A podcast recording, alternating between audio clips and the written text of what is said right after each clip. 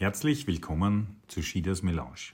Das ist der Podcast von Andreas Schieder zu Neuem aus dem Europaparlament und von überall anders. Hallo, herzlich willkommen bei einer neuen Ausgabe von Schieders Melange und mein Gast ist heute ein sehr lieber Kollege aus dem Europäischen Parlament. Deswegen werden wir das ganze Gespräch auch auf Englisch machen. Und daher äh, stelle ich ihn auch gleich mal auf Englisch vor, nämlich Dominic Ruiz de Vesa. Uh, you're a member of the European Parliament, from mm -hmm. Spanish socialist, uh, born in 78, mm -hmm. and you're coming from Alicante, mm -hmm. which is a very nice uh, but we can say it more or less to every region in Spain. Genau. But also, but also Alicante. And uh, I invited you because you, you have a lot of responsibilities here in the European Parliament. Maybe we can touch mm -hmm. them also at, mm -hmm. at the end, but mainly uh, because everybody was watching Spanish elections. Mm -hmm. So maybe to, to help us a little bit uh, and to talk today on, on, on the results and on, on the outcome, which is uh, we had an increase of the Spanish uh, People's Party, the Partido mm-hmm. Popular. Mm -hmm. We had the, an increase of the PSOE, the mm -hmm. Socialist Party of Spain. We had Vox, which is uh, extreme right, mm -hmm. which went a little bit down, but mm-hmm. let's say performed less than expected right. or people were afraid of. Right. And then we have uh, this, uh, whatever it is, uh, UNITA, Sumar, LEF. Yes, yes, yes. yes. So and the nationalists and the nationalists mm-hmm. or the secessionists regionalists, or regionalists, whatever. So so first of all, on the result, how, how you would say? Well, first of all, thank you for the opportunity and for the nice things you said about me in German. I was able to understand that much. Uh, and for your interest in Spanish politics. No? Uh, I think this was a very important election uh, for all of Europe, I think, no? because we were seeing a trend with the governments in Sweden and Finland and also Italy, no? of, um, unfortunately, I will say, the traditional so called pro European right entering in partnerships in these three cases with the far right, which is, I think, a very bad thing. And uh, what was going on in the campaign for these elections in Spain was basically the same uh, playbook um, in a way that mm. I will say backfired uh, on Partido Popular, the, the Spanish uh, uh, false party, uh, People's Party, because it was too obvious that the only partner they will have for a coalition was Vox, the, the far right. And they were also, in a way, running the campaign uh, implying that that will be their partner. Since we had regional elections first in May, that it is true did not go well in general for the left, for our party. Our party was stable, but other uh, allies did not perform sufficiently well. Uh, some uh, uh regional governments started to have this alliance of Partido Popular uh, and People's Party with Vox. And immediately they started to implement very regressive policies like um, forbidding plays they consider immoral plays by Virginia Woolf, for instance, no? Uh, or yes, uh, or removing the LGBTI uh, flag from city councils and so on, because there were also alliances at the local level. So it was very clear what it will happen at the national level. Hmm? Maybe if we have to were... make also clear that in the last period, especially the Sanchez government, made a lot of reforms in this uh, against machismo, women exactly, rights, exactly, LGBTI, exactly. equal society. Absolutely, absolutely. So this was one important factor why they were not able to uh, to form a majority after the election because they fell short, uh, Partido Popular and Vox, and also because we ran a campaign which was very focused.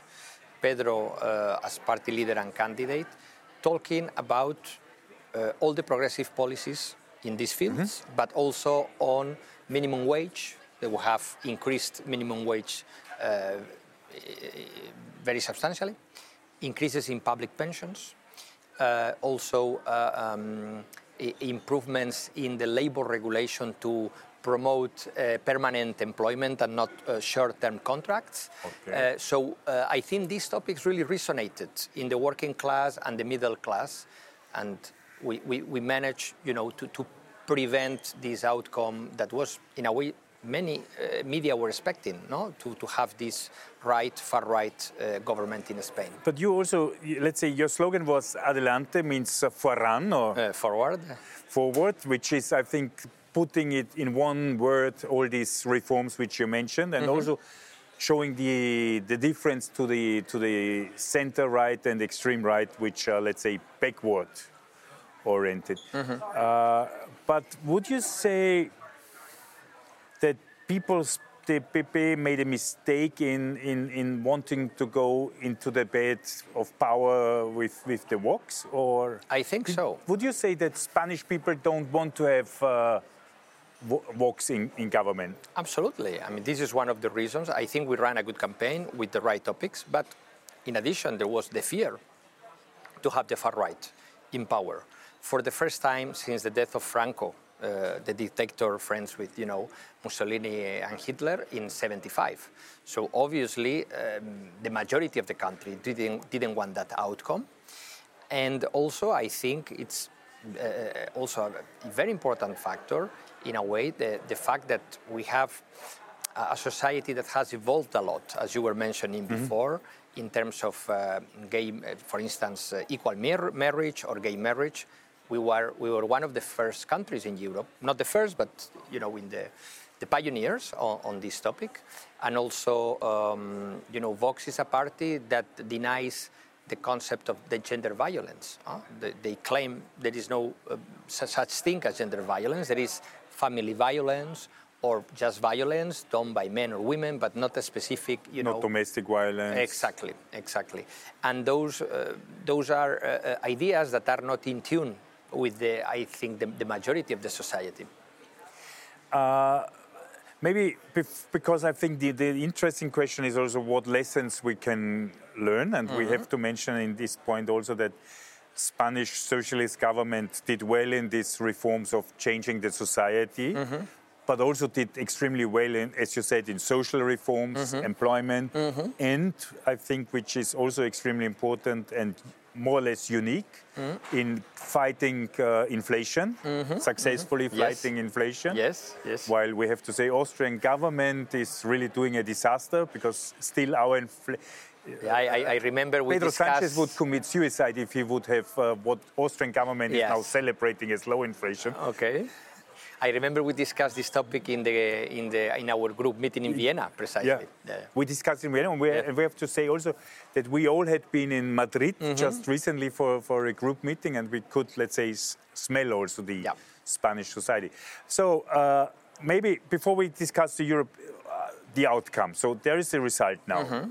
but the majority, the classical majority which the former socialist government had, mm -hmm. did not work out anymore.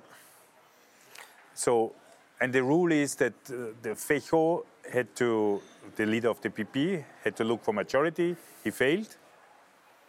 And now Pedro Sanchez, well, let's say, was proposed to the parliament because in Spain the parliament has to elect the prime minister. Right, right. And he got majority. Mm-hmm. And now, now is the big issue in, in Spanish society on this how to proceed with Catalans. Mm-hmm. And, yes, yes, yes. And yes. other Mm-hmm. However, we would call this kind of movement. Mm-hmm, mm-hmm. We have to say here in the European Parliament, they're in the Green Group, for example. Right, right, right. Uh, so some of them. Some of, some them, of them, yeah. Some of them. Well, indeed, what happened is that we were uh, just one percentage point behind uh, uh People's Party uh, in the election. So, by convention, um, it was offered by the head of state, yeah. the king, the possibility to to the leader of People's Party to have the first attempt, if provided he wanted it, and indeed he wanted it, but it was clear he didn't have the majority. So after that, it was the turn of uh, Pedro Sanchez, who indeed was able to form a majority. The majority is basically the same one as before, with one addition. Uh, is the same. Um, we have uh, a, a, party which is to our left, uh, the former Podemos party now, called Sumar. It's a bigger coalition, but Podemos is also, is also part of it. Uh, in the government, and then uh, other parties, mainly regionalist and nationalist parties, supporting from the parliament. But in this time around, we needed to add the party of uh, Carles Puigdemont, which, as you know, was uh, president of Catalonia, then uh, now for a while MEP in the parliament, because we, we couldn't form a majority without uh, his party, which is a center right uh, nationalist uh, party in, in Catalonia. And uh, it was not easy to have a deal with him because, of course, he's in favor of independence of Catalonia. But we were able to have a basic agreement, which is okay, uh, we respect that you have mm, this project, but we also need your contribution to the governance of the entire mm-hmm. country, to elect uh, uh, the prime minister and to continue our progressive policies. Um, if you agree from now on to pursue your political project within the boundaries of the constitution, then we can have a deal. And this is exactly what, what happened. But there is now this uh, reform, which also, let's say, is, is uh, reducing uh, the sentence, which uh, some of them. Uh, it is true. This is this is also part of the the political deal. Uh, we are proposing an amnesty bill to those that were involved in the independence process, because we believe that you know many years have passed in the end. This happened in 2017 these are, um, of course, these are um, uh, illegal acts that are against the Constitution, but they were politically motivated, right? And we believe that this should, resolved, should be resolved in the political domain, not anymore in the judiciary uh, domain. And could we also interpret because the one is how the conservatives interpret this is the against the unity of Spain and big demonstrations against the rule of law. Exactly. On the other side, we can also say, without liking the secessionist uh, mm-hmm. movement, mm-hmm. It is a really is a real problem in the society, and therefore, simply to answer with uh, the court on a political issue is, is not the best way, and maybe also after six seven years to calm down and, and this is exactly the point. How, how is in English? I don't know if it's English, but to, to offer the hand again. Yes, yes, yes, to, to re engage. I mean, we know that uh, about half of the Catalan society is in favor of independence. The other is not. Let's yeah, yeah. Actually, more than half by a small also those which not. say we have cultural language yeah, yeah, yeah, education of course, of course. because there is a huge independence and autonomy in the in Catalonia. Yes, yes, yes, yes. Uh, Catalonia has one of the most developed, you know, uh, autonomous um, status, no, in Europe, not even in, in Spain. And I am myself a Catalan speaker, even yeah, though not from exactly. Catalonia, and I'm not a nationalist. So it's exactly yeah, what Alicante you said. Is, uh... Yes, it's a, part of the former kingdom uh, of Aragon at the time. So we also speak Catalan. We call it Valencian, not, not yeah, to be polemical. Yeah. You're also the inventors of the of the paella. Huh? Yes, yes, we are. That no one challenges that. Huh? Uh, sometimes the Mallorquins. But there is, there is there is a competition between Alicante and Valencia about that. Huh? Uh, also. Yes, yes, yes, yes, yes. Who, which one of the two is best? Uh, I, I, know which you would say. Huh? of course, but I'm not uh, impartial.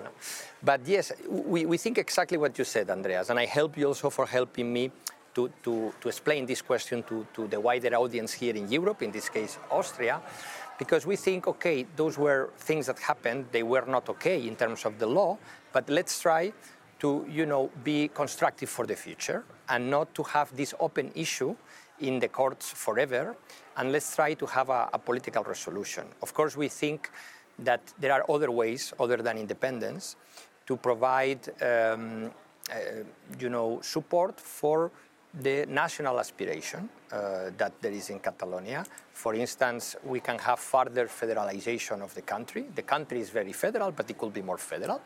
So let's look at these other ways of accommodating this national feeling that we have in some uh, regions in Spain. And now, maybe on Europe, because we are both members of the European Parliament. We, as you, as you mentioned, also the historic background, and we mm -hmm. see in Italy, which also, let's say, they had a, a, a terrible past uh, with Mussolini and, mm-hmm. and, everything. There is now uh, uh, extreme right, post-fascist uh, mm, yep. Uh, parties in power, mm-hmm. prime minister. Uh, we have the opinion. We have Austria, where since the year 2000, the conservatives in Austria always took also the extreme right to have their power. Mm-hmm. So the political morality is always over when when it's about their influence, and their influence usually also ends up in, in not only positive uh, mm-hmm. effects mm-hmm. on terms of corruption. We have, uh, we, we, of course, we, we see uh, the results in the Netherlands. We have the opinion polls in Germany. Mm-hmm. We see Hungary. We saw Poland. So there is a tendency in Europe towards uh, for that the right is the extreme right is regaining. Mm-hmm. How? Yeah. What must be our answer?